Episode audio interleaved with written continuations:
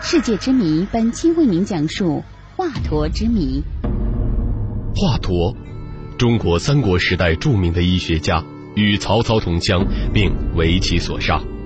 这位古代神医的故事在中国妇孺皆知，但是历史上果真有如此神奇的人物吗？历史上的华佗到底是怎样的人物？也许只能作为一个不解之谜，等待后人去考证。世界之谜为你讲述。华佗之谜。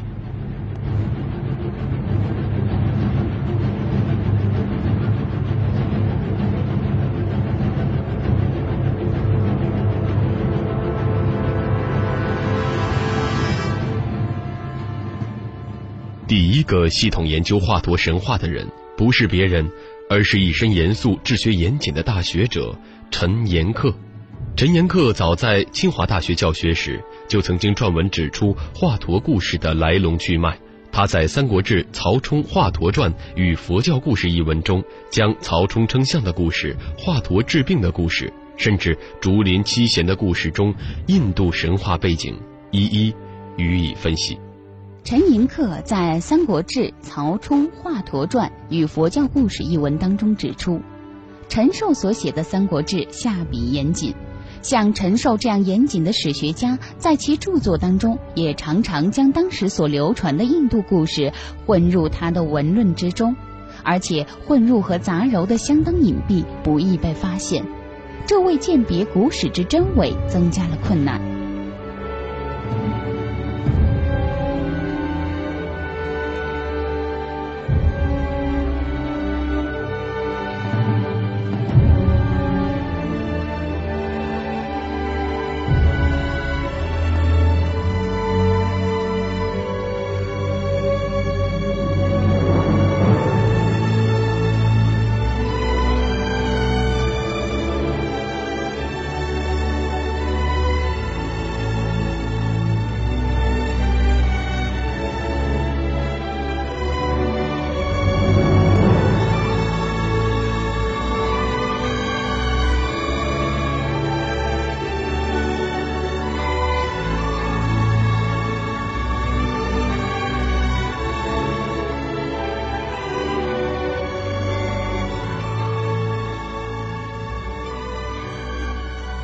陈寅恪认为，天竺语阿伽陀和阿杰陀是药的意思，这个词是内典中最常见的语言。华佗二字古音与伽陀相适应，阿伽陀省去阿字，就如同阿罗汉仅称罗汉一样。华佗本来的名字为夫，而并非是陀。当时民间把华佗比附印度神话故事，所以呢叫他为华佗，实际上是把他当做药神来看。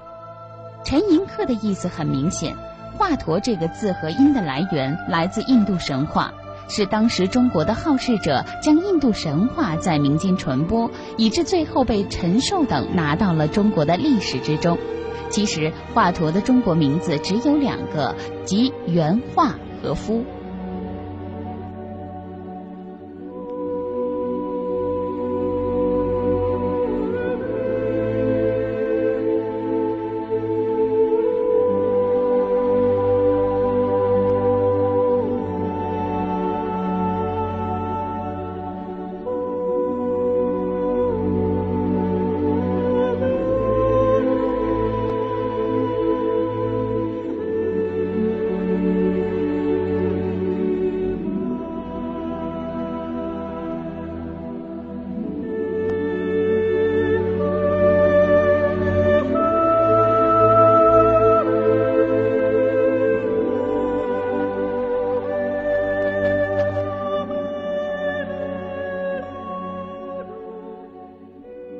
陈寅恪的文章发表以后，得到学术界的广泛赞同。林梅村先生在《麻沸散与汉代方术之外来因素》一文中就支持陈先生的说法。他说：“华佗他的名字来自于天竺音，其医术有印度因素，则事在情理之中。”并称：“但只要认真观察华佗行医的社会环境，就不难发现事情并非臆测。”陈寿在《三国志》第二十九卷的《方济传》当中记载了华佗治病的许多奇事。在《三国志》卷二十九的《方济传》当中，专门有对华佗的如下记述：华佗字元化，沛国郊县人，又名夫，在徐州一带游历求学，通晓几种经籍。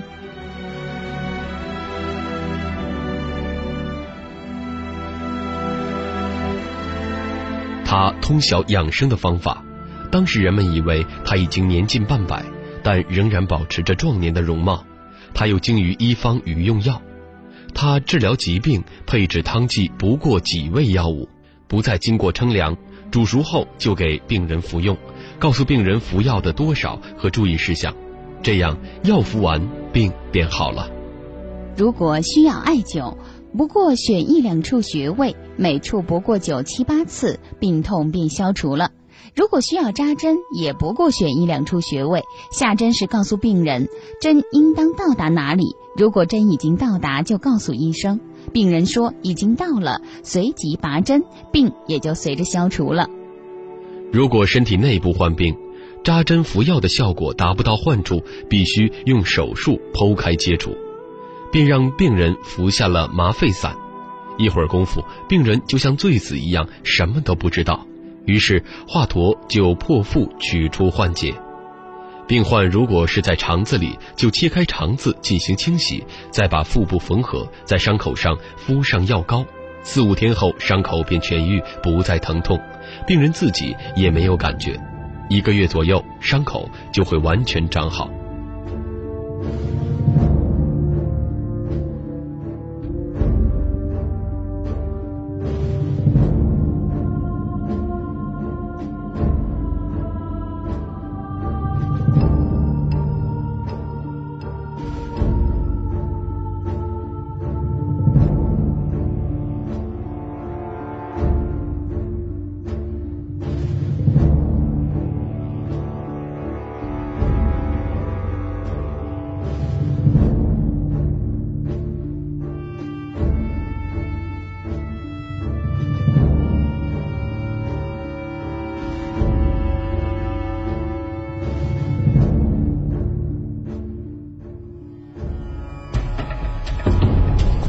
多少尘封的往事，不仅深得埃及人民的喜爱，更是全世界人的永恒话题。多少历史的悬疑，的生生之地到底在哪里？不为人知的故事。这些被称之为东方瑰宝的档案，今天要将它们一一。也许真实就在惊奇之后。也可以看看躺在地宫里的雍正到底有没有脑袋了。世界之谜，解读历史。背后的传奇。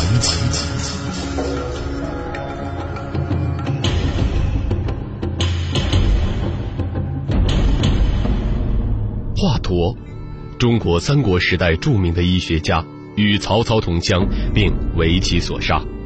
这位古代神医的故事在中国妇孺皆知，但是历史上果真有如此神奇的人物吗？历史上的华佗到底是怎样的人物？也许只能作为一个不解之谜，等待后人去考证。世界之谜为你讲述华佗之谜。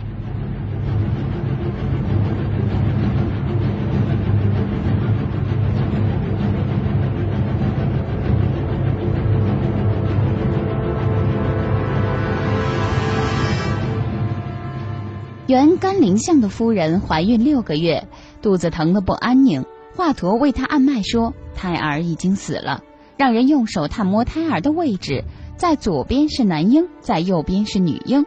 摸者说在左，于是华佗配药打胎，果然打出来一个男婴的形体，病人立刻痊愈了。广陵太守陈登得了病，胸中烦闷，面色发红，不想吃饭。华佗为他诊脉以后说。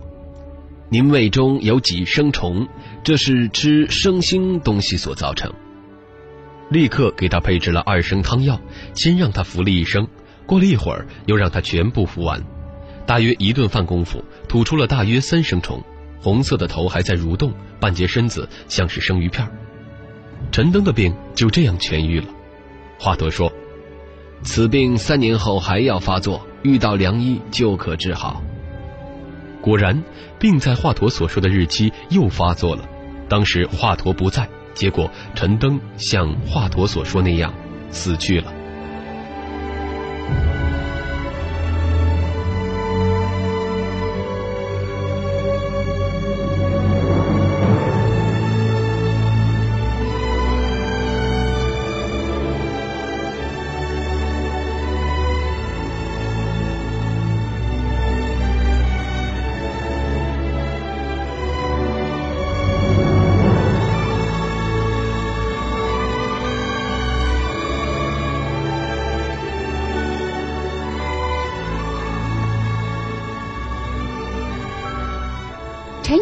将其神话的来源予以追溯。他指出，华佗为曹操治病纯属抄袭之作，断肠破腹之事也是抄袭之作，口吐赤色虫也是抄袭之作。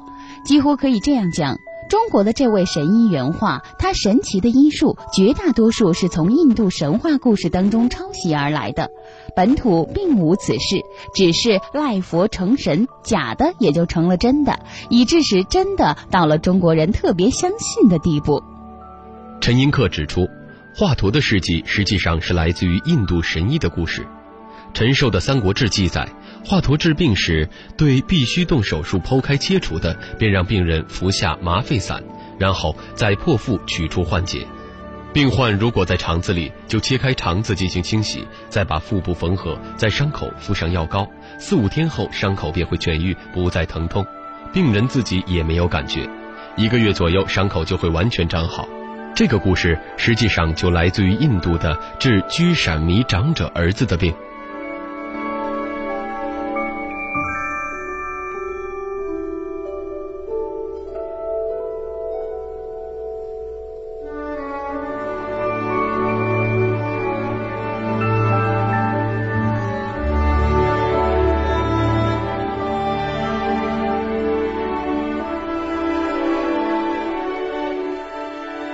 再比如说，华佗治疗广陵太守陈登的病，他让陈登服了两升汤药吐虫。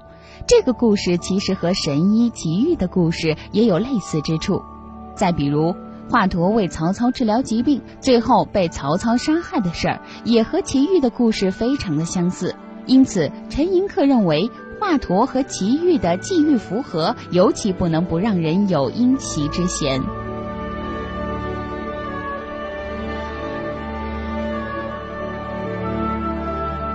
陈寅恪认为，《三国志》中不但华佗传有佛教故事，而且曹冲称象的故事也有佛教背景。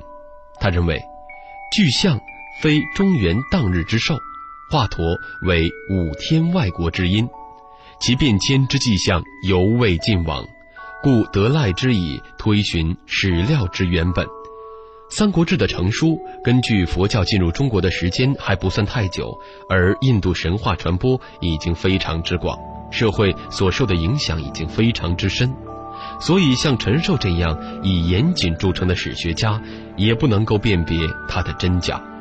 陈寅恪认为，华佗这个人的原型可能曾在中国存在过，也可能真的是沛国郊县一带之人，甚至可以有通晓一些养生之术。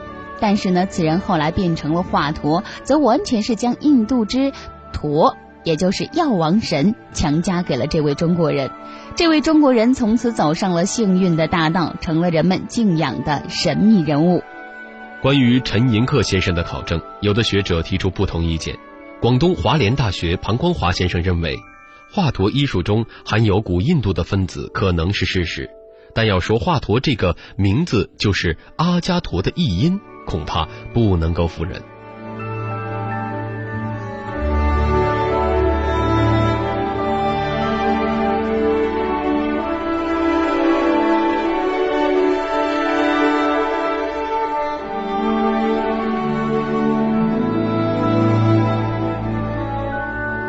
庞光华认为，梵文阿伽陀做名词的时候是香药之名。特别指解毒药剂，中国人译为药或者是丸药，音译为阿伽陀或者是阿杰陀。但需要说明的是，梵文当中的阿伽陀绝不能省作伽陀。据《梵和大词典》和《佛教语大词典》可知，阿伽陀是无病健康的意思。而且庞光华指出，古人的名和字是相对应的，华佗名佗字元化，本身是相对应。古书中的佗应该作为诗，古书中诗与德、则、惠、仁相连，德与化相应，合则言德化，所以化与诗相配，深合古人之心，有什么值得怀疑的呢？如此说来，华佗这个名字自然和印度神话扯不上边。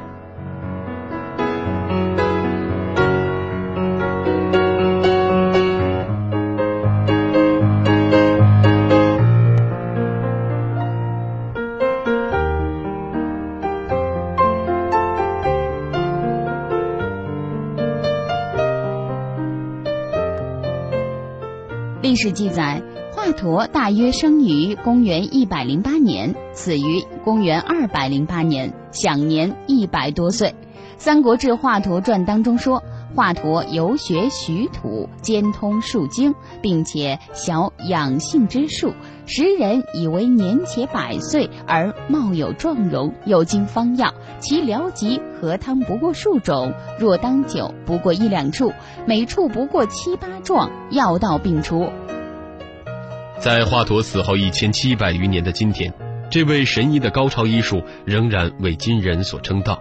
但是种种神话般传说的传奇经历，让后人开始怀疑华佗的真实身份。